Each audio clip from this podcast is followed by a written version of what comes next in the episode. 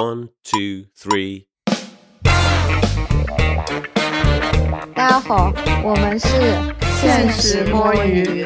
啊，各位听众朋友们，大家好。其实我们今天录的这个主题呢，很想凑齐四个人一起录，因为我们今天要谈的是一部最近比较火的日剧，叫《重启人生》啊。这里面只就是有这个四人组的设定，但是我们的桑尼同学突发情况，没关系，那里面四人组也经常是三个人的。我们的桑尼同学因为身体不适，就没有办法能参加这一期的录制。他已经第二轮了，所以他不跟我们一起。我的妈呀，有事吗？你们？入戏了，跟你说，学姐入戏好深啊！我只想给听众朋友们交代一下，对，本期就是三个主播来讨论一下这样子的一部日剧。那首先，要不然大家还是稍微讲一下你对这部剧的一个 comment 吧，就就一句话开始讲，然后我们再给大家献上这部剧的一个大讨论。从七仔开始吧，《重启人生》这个剧，就是我觉得应该算本季最佳吧，但是我也觉得还好吧，没有说那种很值得看很多遍的剧，就是有很多小巧思，但是也还行吧。对啊，所以你是每一集都在追吗？对啊。哦，好的，下面有请学姐。我我其实还蛮上头的，不仅自己在追，还无时无刻的抓住别人卖安利。你卖出去了几份安利啊？啊，我卖出去过一份，好心酸啊，听起来。不是啦，还有其他人，就是我问的时候，他们都已经在看了，对吧？只能说我周围的人信息都很通畅。朋友就这么少了？是的，大家的审美比较一致，大家爱看的电视剧类型比较一致。那那我我我来讲一下吧，我是本期的主持人。C.K.，然后也是我提出来想聊这个话题的，因为这部剧应该是从它第一集我就开始看，然后我们录制的时候，现在是今天晚上它就要播大结局了，对，但是我们赶在大结局之前，就是目前还是看过第九集的我们，然后来讨论这部剧，哎，然后我为什么想聊一下这部剧，是因为我觉得这部剧还是比较有特点的，当然这个特点就离不开它背后的这个编剧笨蛋节奏。那我们首先还是给大家就是简单。那过一下这部剧的一个剧情吧。主角他三十三岁的时候，因为一个意外去世了。去世之后，他就发现哇，原来就是他要不选择成为一个什么食蚁兽，要不然的话，他还可以重新开启他的人生啊。所以这个主角就选择了啊，重新开启一个人生，然后去体验另外一种生活，努力的想积德，然后希望通过积德，下辈子能够真正的投胎成人啊。结果没有想到就是。经历了第二世、第三世、第四世，其实主角都在莫名其妙的去世啊，就是有一些非常神奇的意外，都没有想到的这种感觉，可以成为一个交通安全片的一个梗啊。然后主角也是在这几个不同的轮回里面经历了一些不同的职业，呃，从始至终他跟他的好朋友的一个友情其实还是在的，然后包括他跟他家人的一些互动也是一直在的啊。但是到了第四世的时候，他突然发现说。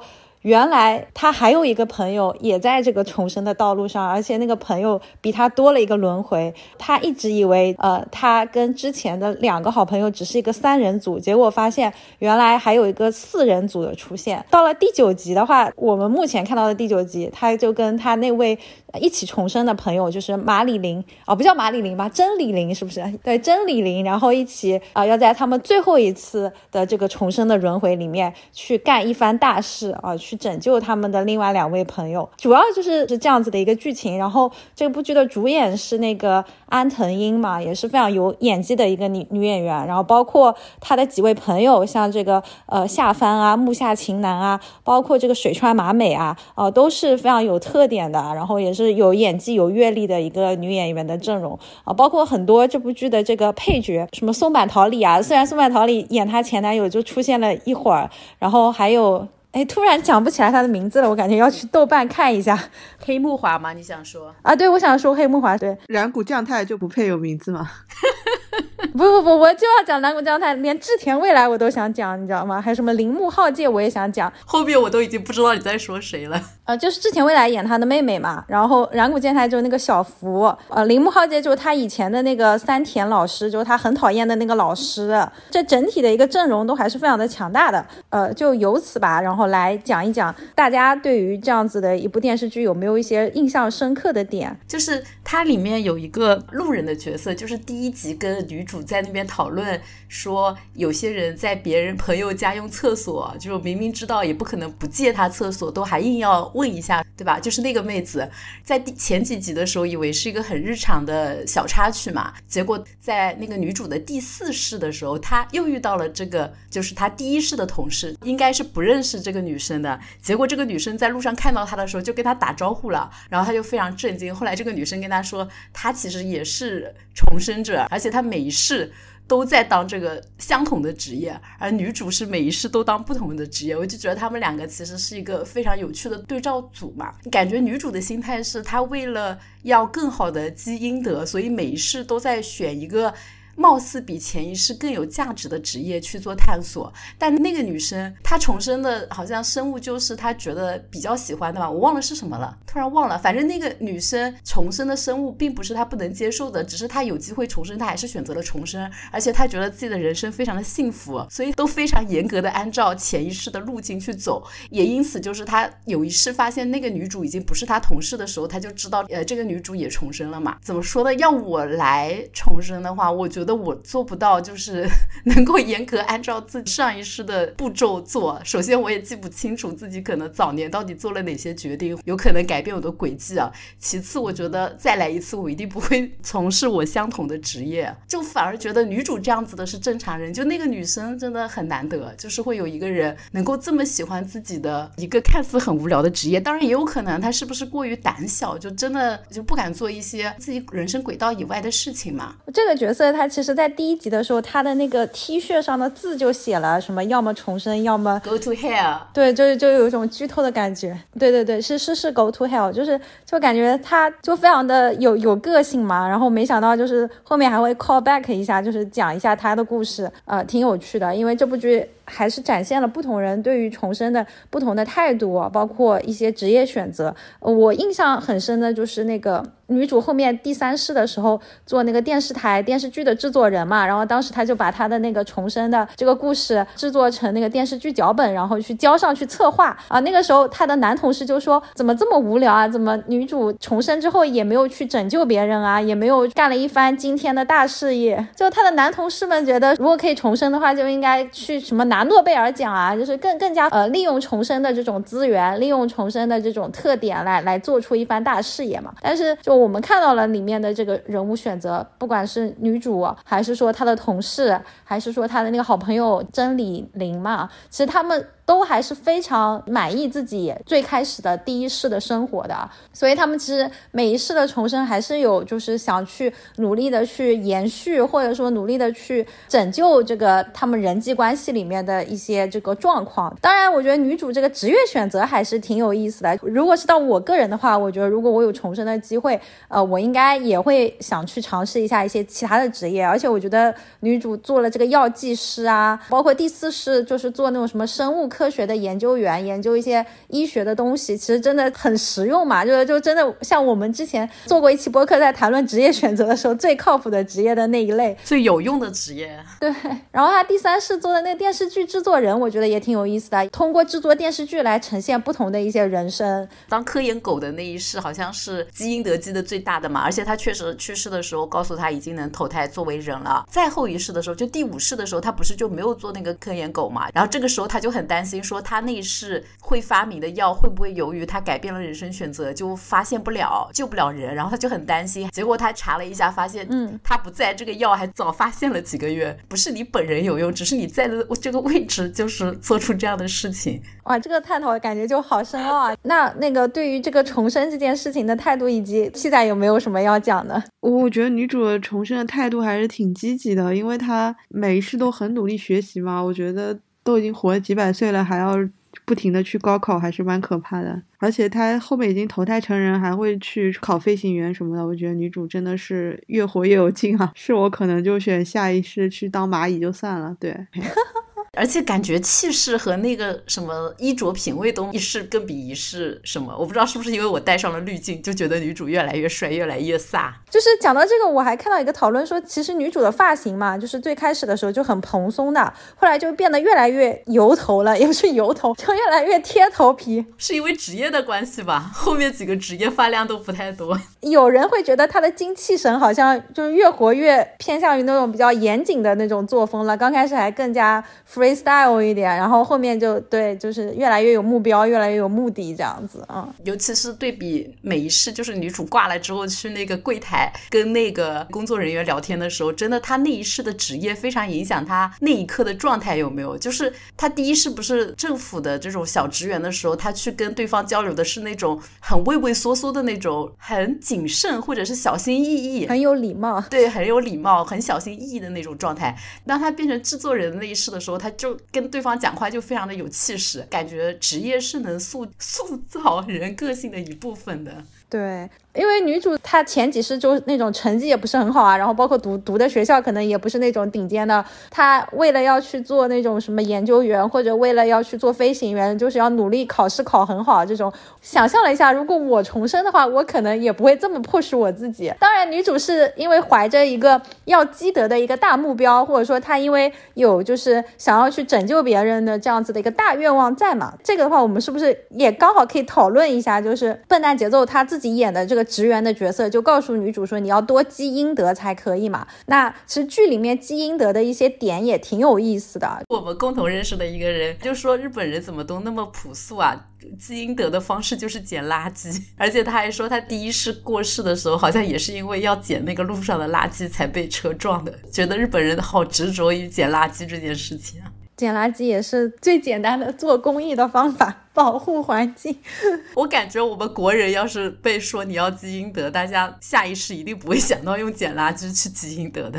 七仔对此有什么 comment 吗？关于女主积德的一些方法？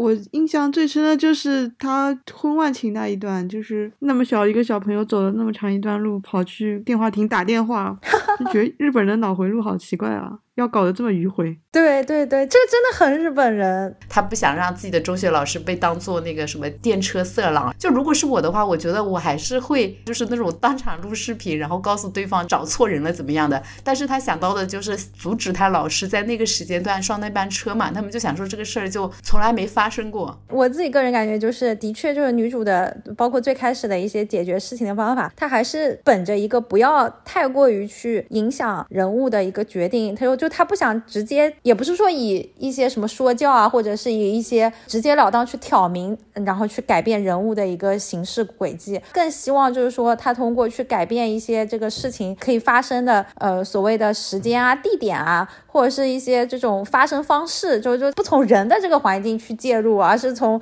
这个事事件其他的这个环境去介入。当然，就是他也有到了第四世，实在是觉得，哎呀，算了，已经很烦躁了，就直截了当的去破坏，这样也也挺好的。所以我觉得这个可能也是对于日本人的一种处事方式，提出了一种新的思路吧。对对对，不一定要那种迂回的、拐弯抹角的去施加影响，就直截了当的有些事情讲出来，可能也可以。对，所以我们刚刚。其实是讲了一个，就是他基德觉得就是不能让他的那个幼儿园同学这个因为婚外情，然后最终离开了那个幼儿园，破坏了这个同学的爸爸跟幼儿园老师在暧昧的初始阶段就去警告了这个同学的爸爸，然后做做了一些事情，阻止老师跟他建立联系。但是我的脑洞是觉得这个爸爸就是个渣男，还不如早点暴露出来，让那个同学的妈妈早点离开他比较好吧。转天他爸爸又在别的地方遇到了其他小姑娘，还是会出轨的呀。就讲到这一点，其实又有一个根本性的这个问题，就是说女主也没有去问职员到底什么是积德啊，或者是关于做这件事情的标准。就好像他领到了一个工作，告诉他要积德，但是他也没有去跟他的老板确认说这个工作到底要达到什么样的标准，他就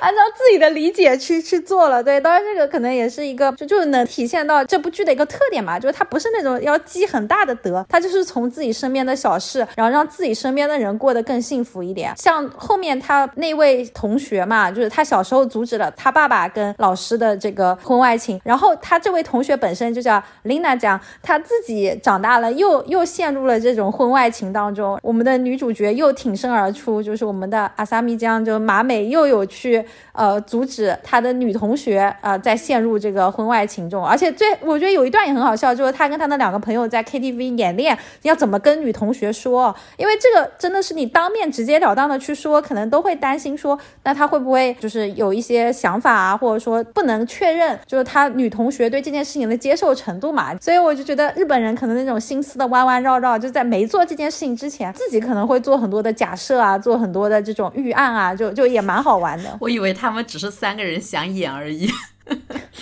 这 种小剧场的设定也也挺有意思的，也也有一种笨蛋节奏的一些特点吧。就是普通人面临这种选择，然后怎么样，就是做好一些他自己以为有用的准备。我就觉得这个场景很像当时我们在七仔生日当天忘了群里祝福他嘛，然后事后桑尼和 CK 都偷偷找我说我们要怎么在群里跟七仔滑跪，然后也大家也稍微演练了一番。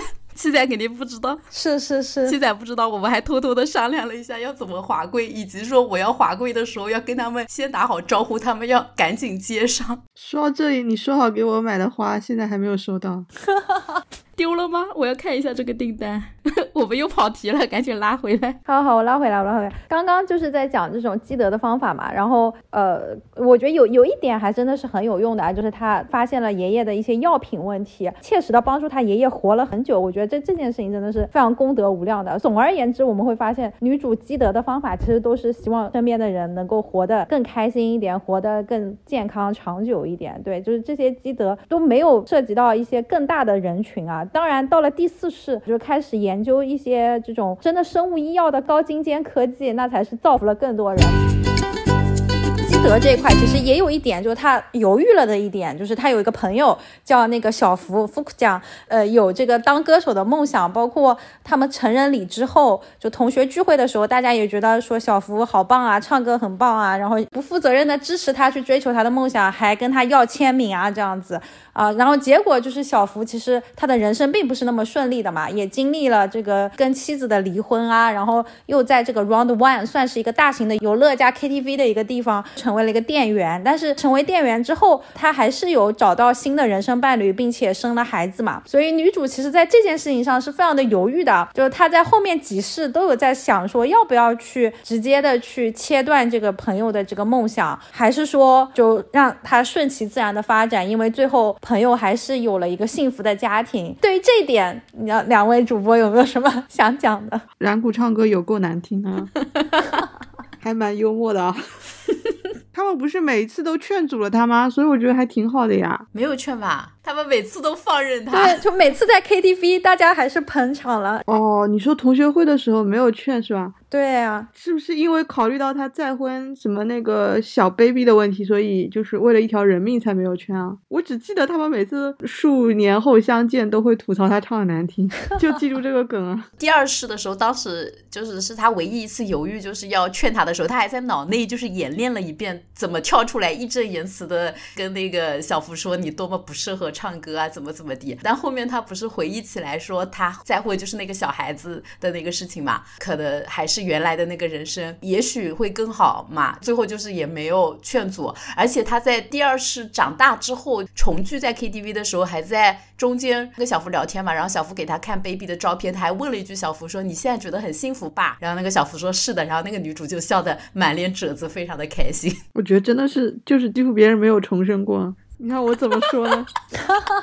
我觉得这应该有两点吧。就第一点就是，嗯，可能现在日本真的少子化比较严重，所以有一个小生命的诞生还是要去鼓励的。然后包括小福后面也获得了幸福的家庭，所以女主还是觉得虽然道路是曲折的，但是最后的这个结果是好的嘛。然后第二，我觉得可能还是涉及到，的确是说对于朋友的梦想，你到底是是去无条件的支持他，也不是无条件，就我真的无脑支持他比较好，还是要给他泼一盆冷？水比较好，然后这个其实按照日本人的性格，或者说我自己设想了一下，我觉得如果是我的话，我可能也很难去跟小福讲说你要清醒一点啊，或者怎么怎么样。对，呃，小福原来的这个妻子嘛，就也是他们的同学叫小静嘛，其实也有遇到女主说，哎呀，他跟小福的这个婚姻有出现一些问题啊，想想跟女主寻求建议啊，然后女主当时因为已经预知了后面小福的生活可能有有一个幸福的家庭之后，她都选择不去阻止了，都都选择就是不去。干预，所以这件事情，我我我自己个人感觉，好像有一种叫什么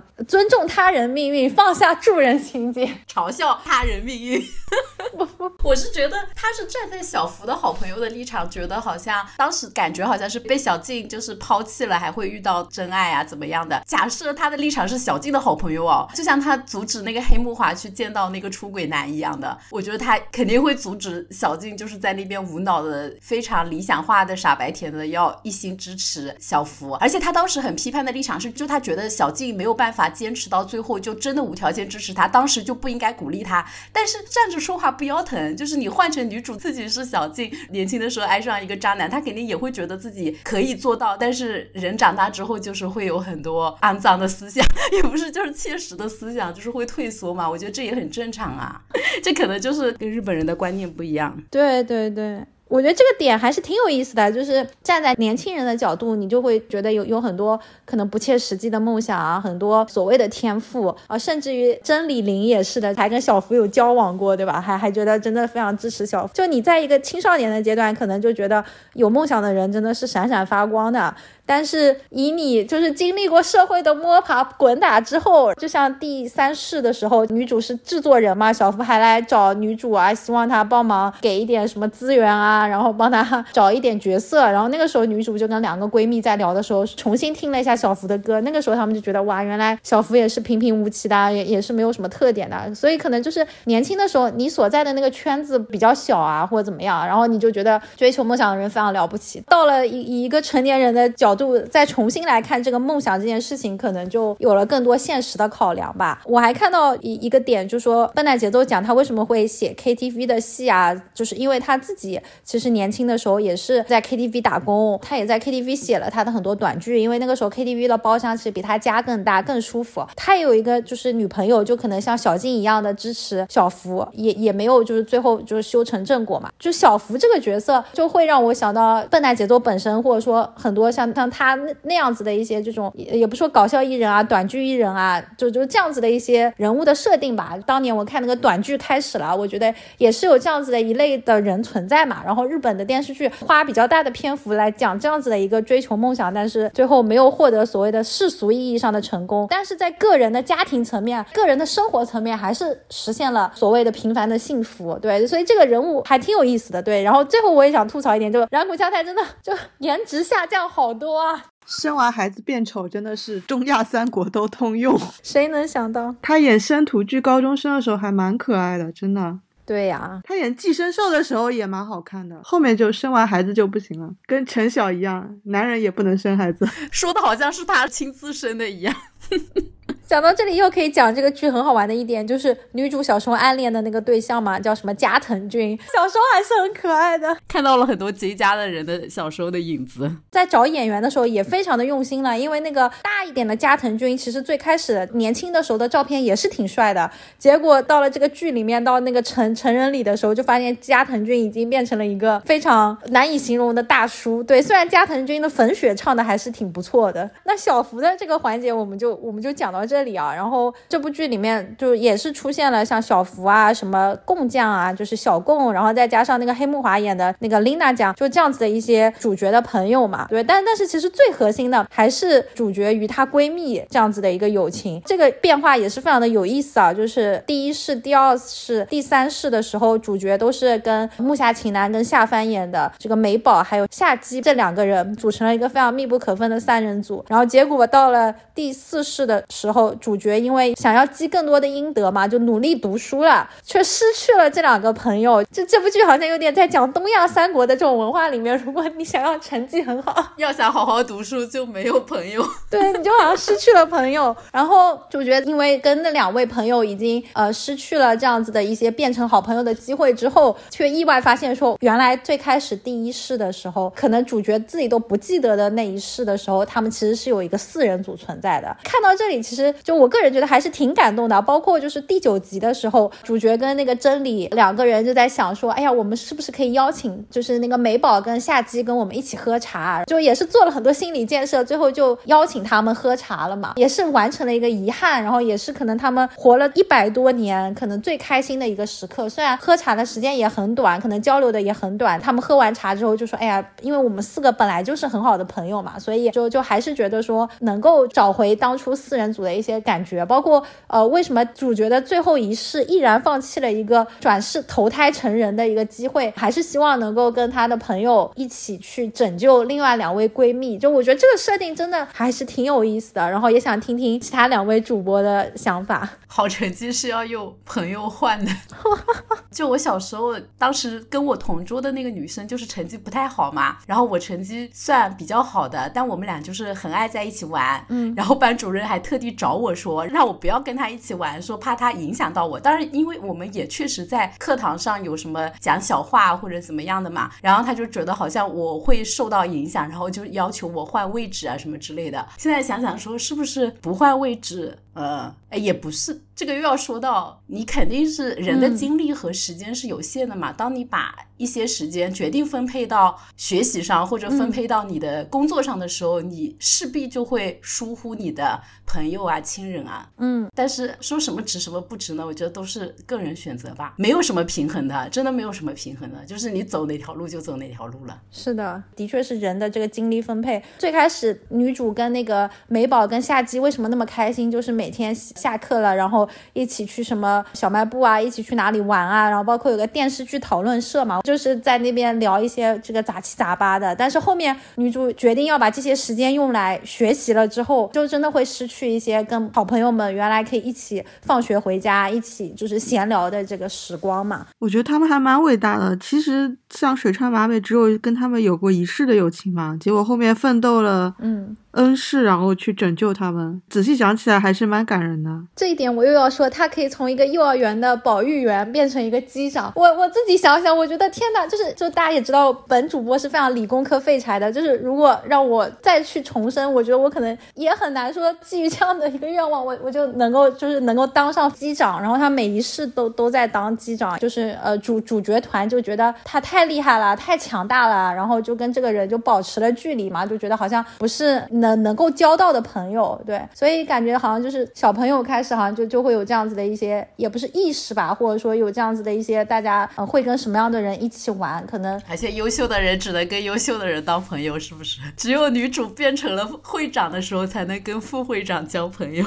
对，就好像成长过程中的确是大家更容易跟相似的人交交朋友吧。对，然后就我我记得印象非常深，我小学有个朋友，就成绩是倒数的，然后他爸爸妈妈就在工厂里面帮人家看门的那种，就是家庭条件也很差的，但是那个时候就是找他玩，去他爸妈工作的那个工厂，因为他等于也就住在那个工厂门卫室一样的，就觉得也玩得很开心。但后面就是很自然的，好像因为大家初中就不在一个学校了，就没有没有了联系，就就好像有一种所谓的成长轨迹，如果大家不能同步的话，什么长大了走散了，对吧？对对对对对，就就会有这样子的一个，就时间可能花在其他地方。呃，这部剧有一个特点，就是他讲了这种真的是从小到大的朋友，包括就琳达讲也是他们幼儿园的朋友，我觉得特别的不容易。有没有一种可能性，是因为日本太小了呀，大家就很容易遇到？我觉得是，就是第三世的时候，女主已经成为电视剧制作人了嘛，然后她的两个朋友还会开车去她家，然后并且在她家过夜，而且就是要求三个人睡在一起，都睡地。然后女主不是还问说，会说，哎，你们两个是不是来的太频繁了呀？她两个闺蜜说不会啊，我们上一次来都是两周之前了。就虽然说她的两个闺蜜可能在老家，包括你像最后出事情的不也是她两个闺蜜可能自己去搭那个航班了嘛，对吧？可能有的时候还是会有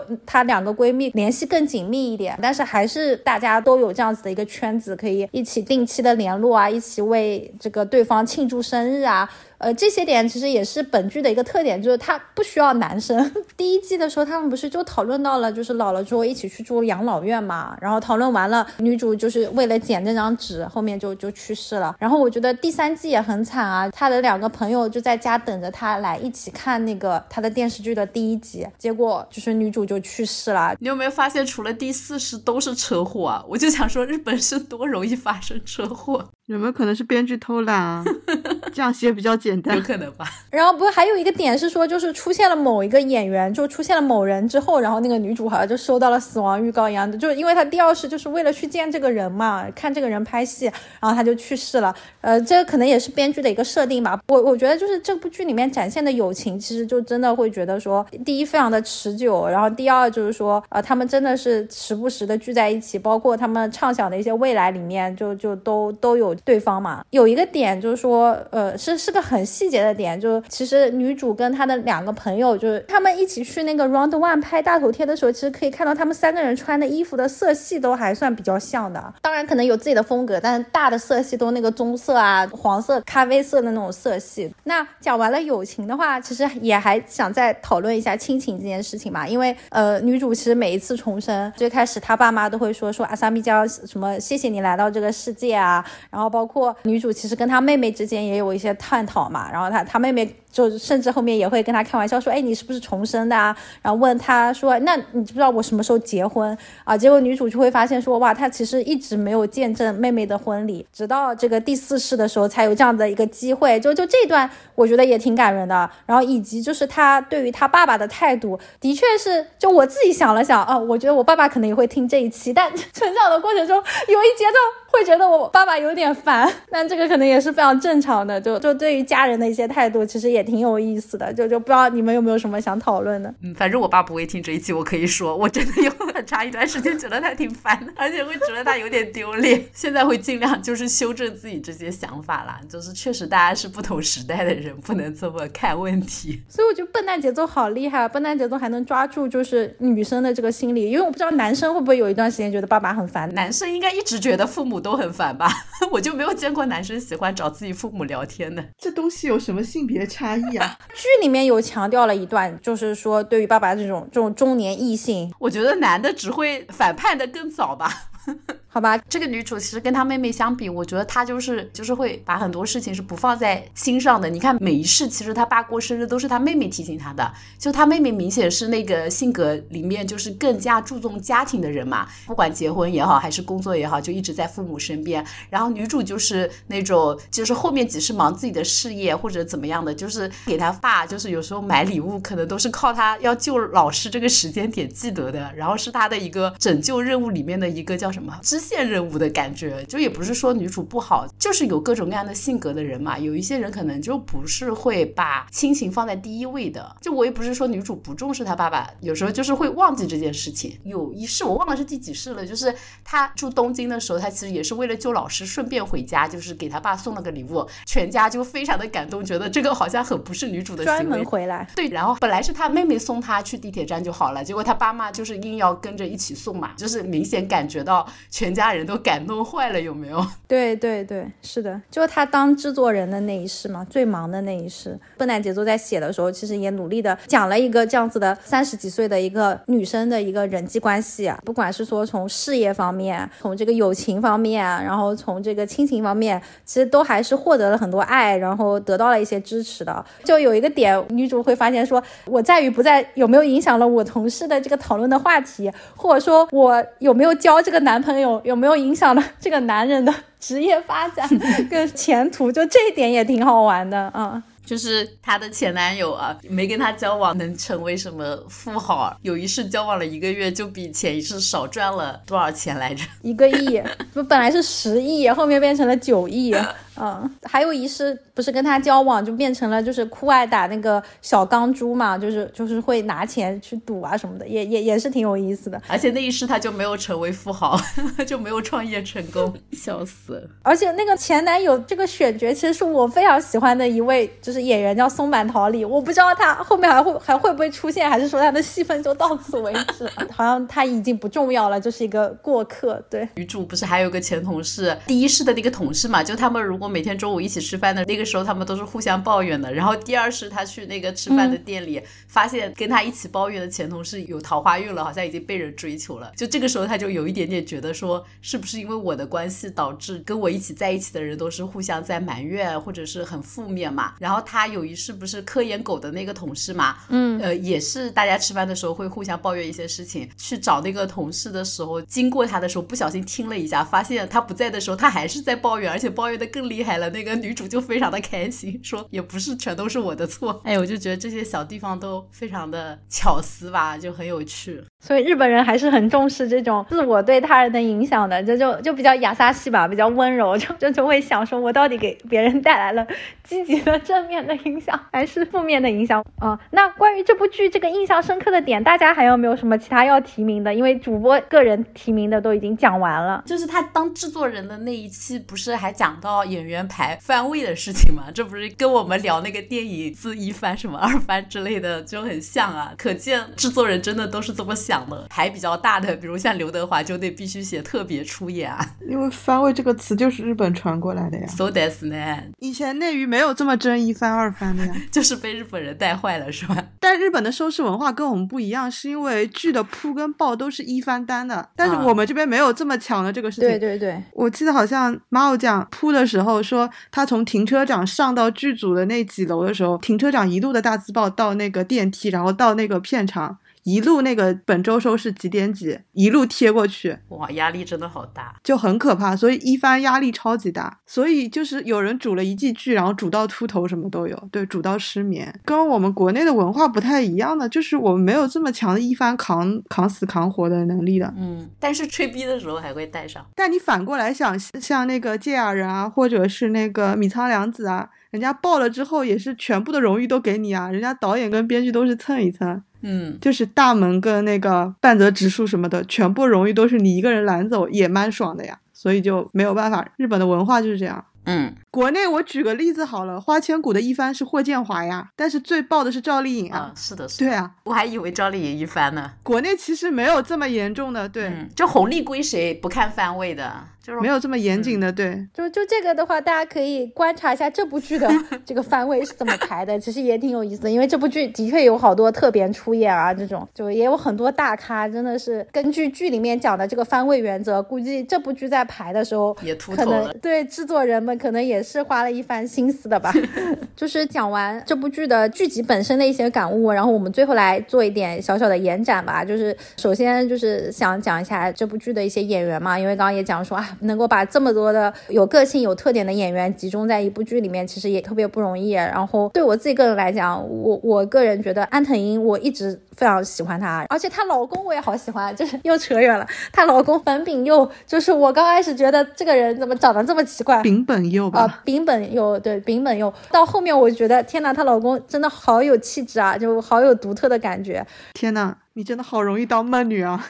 用我们内娱的风气，她老公是不是已经变成姐夫啦？那也没有，她老公我觉得也也挺强的。安藤英是什么影后吗？对，是影后，是的，本来就是姐夫是吧？对，没错，是姐夫。有那个日奥嘛，日奥的那个颁奖嘛，然后有一张照片，就是安藤英左手挽着松本桃李，右手挽着她老公，然后三个人一起比耶，非常的可爱。她跟松本桃李之前也演过那个《宽松时代又如何》，她老公因为也是那个演技派嘛，就也有过很多的这种好的作品。安藤英的演技真的很棒，就是就特别想提名一个，就是就第四世的时候。她跟那个甄李玲一起去邀请她们另外两个闺蜜一起喝茶的时候，然后那两个闺蜜答应了时候，她们两个人就这种演技的表情，包括之前那个那一世去参加朋友的那个葬礼的时候那个表情吧，那那张脸，我觉得真的是非常高级电影脸。对，她是演过什么小偷家族啊之类的一些电影的嘛？对，你是拿电影脸来骂人吗？不是这个，没有啊，我在肯定他啊。我虽然看了《小偷家族》，但是我一点都没有认出来，就完全没有把他们当做同一个人。也可能是我脸盲吧。这那那估计是你的原因，不是安藤英的原因。好的呢。之前腾讯不是有一个综艺叫《演员请就位》吗？嗯。然后那个辣目洋子演了一段安藤英在《小偷家族》里面的戏，然后被吹上天了，就很荒唐。对啊，演的什么玩意啊！我靠，就非常的表面啊。再次印证了我心中长得丑会有有演技的错觉这件事。不要攻击女演员的长相，会被骂的。凭什么？她都二零八万了，我骂两句怎么了？好的，那我们就及时收住，然后开始讨论其他的演员。哦，安藤英，我还要补充一点安藤英的，再讲其他的。我其实一开始还是觉得就是一个平平无奇的长相啦，不是特别好看的那种。这个剧里面挑她的小时候，幼儿园啊、小学啊、初中啊，就每个阶段的女主的那个扮演者，其实都不是几个闺蜜里面最好看的那一个，都是找那些平平的。但是你会发现非常有特点，越看越耐看，就觉得很可爱。我前面几世的时候，其实。真的不觉得他好看。但直到那一世，就是他为了黑木华那个角色去找那个出轨男嘛，敲窗就相当于威胁他。就那一段，我就是觉得巨帅，姐姐好飒，就是有一种又飒又美，然后又就是阿法指数爆表的感觉。这个就是整容演技啦，我感觉从那个情节之后，我就一直觉得哇，就是安藤樱好漂亮啊，被洗脑了。姐姐我弯了，哇哦！你们俩，反正我我觉得安藤樱他们夫妻都非常的我一个问他老公，一个问他老婆，刚好分了。一个平本佑的伴侣，一个夸安藤樱弯了，把他们夫妻全瓜分世界只有掉我一个正常人了吗？丙本佑当年看他那个跟小吉高演那个不知道为好的事，太帅了好吗？就是非常有 气质吃点好的吧，求求你了。啊，知识知识，对，然后就是呃女女主的朋友们嘛，其实像夏帆、木下晴男，包括就是作为一个惊喜的一个水川麻美啊，其实他们三个人也是非常有特点的这个女演员。前段时间还看了夏帆很早时候，可能刚出道吧，跟木村拓哉演那个 Andrew，就是演那个引擎嘛，夏帆就演一个在那种保育院的小朋友，哇，那个时候就觉得夏帆超美，包括她小时候拍的那个写真，真的是美到爆。然后就中间有一段时间觉得她就不火嘛，虽然很美，一直不火。然后从去年吧，就是那个竞雪嘛，那个 Silent，还有那个呃 First Love 初恋，他都有演，然后都有演那种女二的角色，就突然又觉得哇，夏帆姐姐厉害。夏帆很努力的，嗯我感觉他一直在上剧啊，但是不是一直都没有演过主角啊？演不上，演不上。下番事务所不好，但是他演技好，然后又是童星出身，我觉得应该是大家都蛮认可他的，所以他一直在刷脸啊。应该能熬到吧？主这种事怎么熬得到啊？一年就四个季，一个季的黄金档就几部啊，最多十部吧。现在还在砍档，多少人抢啊？杰尼斯要占掉几个？各个事务所太子公主要占掉几个？然后剩下那种大物，什么松岛菜菜子、芥雅人这种，然后菅野美穗这种，就这种大物又要轮流每每季一年总要抽几个上啊，一年十几个黄金档根本不够分啊。嗯，总之希望夏帆姐姐人美心善的夏帆姐姐资源能够越来越好吧。那个，我觉得安藤樱长得很像另外一个女演员，一开始我还以为是江口德子演的呢。这个梗日语有在 Q，所以她来做排班员了。嗯，对啊，关于下饭，我觉得最后讲一点，因为下饭跟笨蛋节奏其实已经不是第一次合作了。笨蛋节奏之前除了那个架空 OL 日记嘛，其实也是风格非常特别的，然后也也是很有意思的。就笨蛋节奏真的好会写这个女女生啊，几个女孩子之间的故事，就就也有她，然后以及有那个九田麻美，九田麻美其实也是我我挺喜欢的演员。我刚才看了一下那个蓝谷将太以前的照片，真的变丑好多。你们原来说我还不信，他原来是不是走那个千田将辉的那个路线呢？那不是那不是，他是演技派，你什么意思？比菅田将晖演技派多了。会不是演技派吗？当年没有人说他是演技派啊。好的好的，好吧，菅田将晖出道是演特摄，好吧，假面骑士什么的吗，他不会是以颜值出道的吧？不是颜值，但也是走小生路的。染谷将太，我感觉一开始就是有点演技派的，跟那个叫什么柳什么那个影帝差不多。柳乐优弥啊，嗯，我好久不搞日语了，我真的讲不出这些名字了。呃，然后我觉得那个木下晴男其实也挺有意思的，就是她是玉木宏的老婆嘛，然后之前也演那个什么阿紫的角色也很有名，所以这部剧阵容很豪华嘛，就好多都是这种嫂子也很有意思，就把他们的这个家庭本身拿出来，已经从演员 Q 到了夫妻，Q 到了另一半怎么了这个名额不够用了。好了，不讲了，不讲了。我觉得期待着我一直在 Q 丑男是吧？我可能对我来说温柔就行，你知道吗？对对对。最后讲一点，就织田未来嘛，演他妹妹，我感觉我真的是从小看她看到大，但织田未来已经没有小时候那么红了。对，他现在有一五五了吗？应该有了吧？不要身高歧视好吗？日本的女演员一五零就很高了，好吗？为什么要一五五要求这么高？内娱也差不多了，现在。就就觉得这部剧网罗的演员都是属于那种不是那种大红爆红，但是就是属于这个演技都还是挺过关，然后都挺有特点的。就每一个像黑木华啊、铃木浩介啊这些单独拿出来讲，包括演他爸爸的田中直树都可以展开讲讲。那因为那个时间的关系，我们就不讲了。最后就来讲一讲编剧笨蛋节奏吧。我觉得这个应该七仔比较了解，要不你来讲一讲笨蛋节奏？我其实不了解他做编剧那一趴，我比较了解他搞笑艺人那一趴。我我我必须要讲，其实我对巴嘎瑞子没有什么特别的印象。我原来就是也算是小搞过一阵搞笑艺人，也吃过不好的东西，也吃过丑男是吧？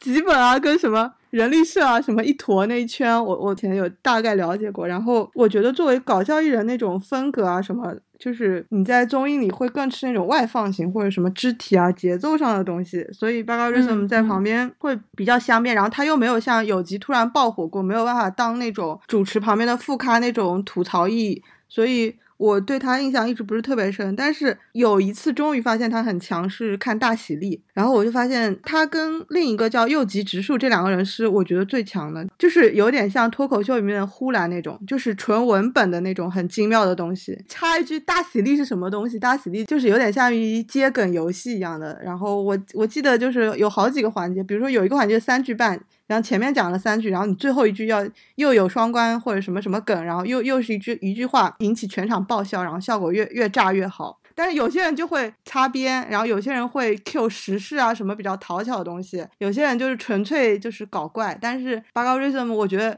在认真对待比赛，在用文本出梗，所以我对他印象很深，我就觉得这个人蛮聪明的，不过是我。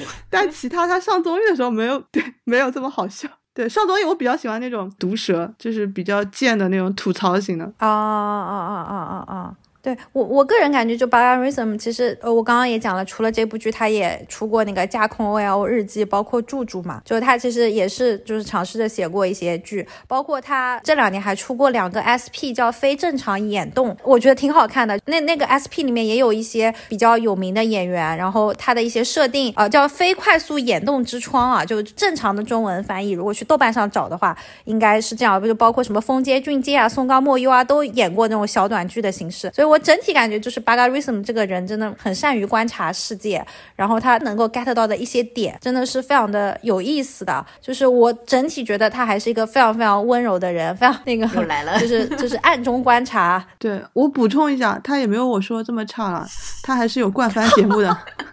作为搞笑艺人有冠番节目，已经算是混到比较不错了。只是我个人观感对他一般。对，现在讲说他跟那个右吉直树嘛，右吉直树当然非常的厉害啊，这个火花这种都是拿过那个。右吉也是不太好笑的，但是写小说拿过奖，人家的作品还是拿直木赏的，就拿过纯文学奖项。一听就不是七仔喜欢的类型。所以你就懂了为什么他跟笨蛋节奏能够在大喜力里面表现非常的拔群，因为人家都是走文本走心挂的。是的，是的，内容真的很好，文学性比较强，然后需要读一些书的，对不对？对对对，就就非常推荐大家可以去看一下，就 b a g a r i s m 写的那个《非快速眼动之窗》，就是二零二二版本，包括二零二三年的两个版本都都很有意思。但右集没有冠番，又开始拉踩，在我心中都很差。那你心中最好的是谁？阿奇。算了，说了我也不认识，我就多嘴一问。那你看看下次要不要专门开一集来安利你你最爱的吧？不用了，不用了。反正现在对我来说，我感觉巴拉吕森已经是我非常期待的一个这个创作者。然后他后面如果会再出一些剧啊什么的话，我我个人肯定都会非常的支持。我应该说，我最喜欢德景，这样我就能藐视你们，因为德景帅。德景当年还是演什么？我不是不结婚，我不是不能结婚，只是不结婚。什么鬼？德景的点是在于，不是说去演电视剧，而是在于他在电视剧里面演的是一个正经的男二，你知道吗？谈恋爱的那种。我跟你讲，对，是跟男主抢女主的那种男二是吧？不是搞笑男二是吧？对，厉害了，就女主的暗恋对象的男二，长大之后帅到这种地步，这种帅哥为什么要做搞笑艺人呢？我就想不通了。为了吊打他们。好吧，呃，最后再再讲一点吧，就是呃，我觉得这部剧很多这个 BGM 用的也非常好，包括我在网易云上也看到了这部剧的这个 BGM 的一个歌单，以及他提到的很多电视剧，作为一个就是常年日剧的观看者，就觉得哇，真的他提到了好多好多电视剧，对，然后他提到了好多的歌，包括女主有一世的设定就是做这个电视剧制作人嘛，然后包括里面也讲，哎呀，他跟信会合作啊，怎么怎么样，就特别的有意思，这整体上。我感觉这部剧还是非常制作精良的，然后也希望说它能够有一个非常好的结尾，就真的高开高走吧，就好好久没有见过这种不烂尾的剧了。对对对，然后最后最后的环节就是我们大家来进行一个例行的喊话吧，然后大家可以就是猜一下这部剧最后的结局啊，或者是有什么其他的想跟我们听众朋友交流的，就要不从学姐开始。好的。我的喊话就是，我猜测这部剧的结尾是女主顺利的把她的两个闺蜜救下来，然后四个人就是一起活到去养老院互助养老。好的，学姐果然也是充满了希望与爱。嗯嗯，七仔，德景是真的帅啊！我靠，我又重新再看。你怎么还在？他的喊话就是德景是真的帅。哎，我觉得长得很像黄磊。哎，别这样，求求你了，我有阴影。C K 鉴定一下，是不是很像黄？黄磊是个倭瓜脸，我们德景是个标准的鹅蛋脸。那那不一样，那不一样，那不一样。德景就是那种真的是那种正统帅哥，对，算是正统帅哥的老年版本。因为我也不知道他青年时间长什么样。好生气啊！这么说我们德景。喊话喊话，喊什么方向了？我又忘了。猜测结局啊。好的，我觉得这部剧的大结局很难出什么意外了。但是我又觉得笨蛋节奏写写这种剧的时候，还是抱着一些预期违背这种搞喜剧的思维在写的。所以我很期待他结局搞一个大的。这四个人都死 翘翘了吗？一起飞机失事死掉？不知道。但是我们这期节目播出的时候，结局已经出来，然后就会显得我很傻。没错，显得我们都很傻。对，随便吧，随便吧。然后我我我的喊话就是，这这部剧真的。是感觉一直就是有就不同的人进来嘛，然后就有一些新人物，包括第九集就最后还出现了前野中信，就不知道这个人到底就是后面最后一集会不会发挥一些功能啊？然后我也相信就是笨蛋节奏还是会以喜剧的方式来讲这个故事，应该还是会有一个完整的世界观。然后第一集的时候其实有拍到四只鸟嘛，就是并排站在电线杆上，不知道会不会有这种类似的 callback 或者怎么样，但还是希望笨蛋节奏可以给我们四人组一个好的结局吧，就是。让四人组不要只停留在那一次一起喝茶，希望还是能够在最后一集有一点点真实的交集，而不是幻想的交集。就不管说在飞机上到底遇到了有没有阻止空难的发生，但是起码希望大家可以更敞开心扉，就不要太日本人了，做一个不那么日本人的日本人，好不好？今天是不是最后一集啊？对啊，就是今天最后一集啊。好的，我已经想好本期我们主题曲要放什么，就是二选一，一个呢就是那个 We Rock the World。We rock the world。你神经病啊！什么鬼啊！不要理他。我觉得就是二选一嘛，就是一个，要不就是那个什么 Secret Base 嘛，或者就是那一首呃粉雪。哦，这个听众朋友们，如果对这部剧有什么感想，有什么想要交流的啊，欢迎在留言区与我们互动，我们也会带大家继续来领略更多的好剧吧。希望以我们的一己之力，发现更多的好剧呈现给大家。哇，你好漂亮！谢谢大家，拜拜。雪舞う季節はいつもすれ違い人混みに紛れても同じ空見てるのに風に吹かれて似たように凍える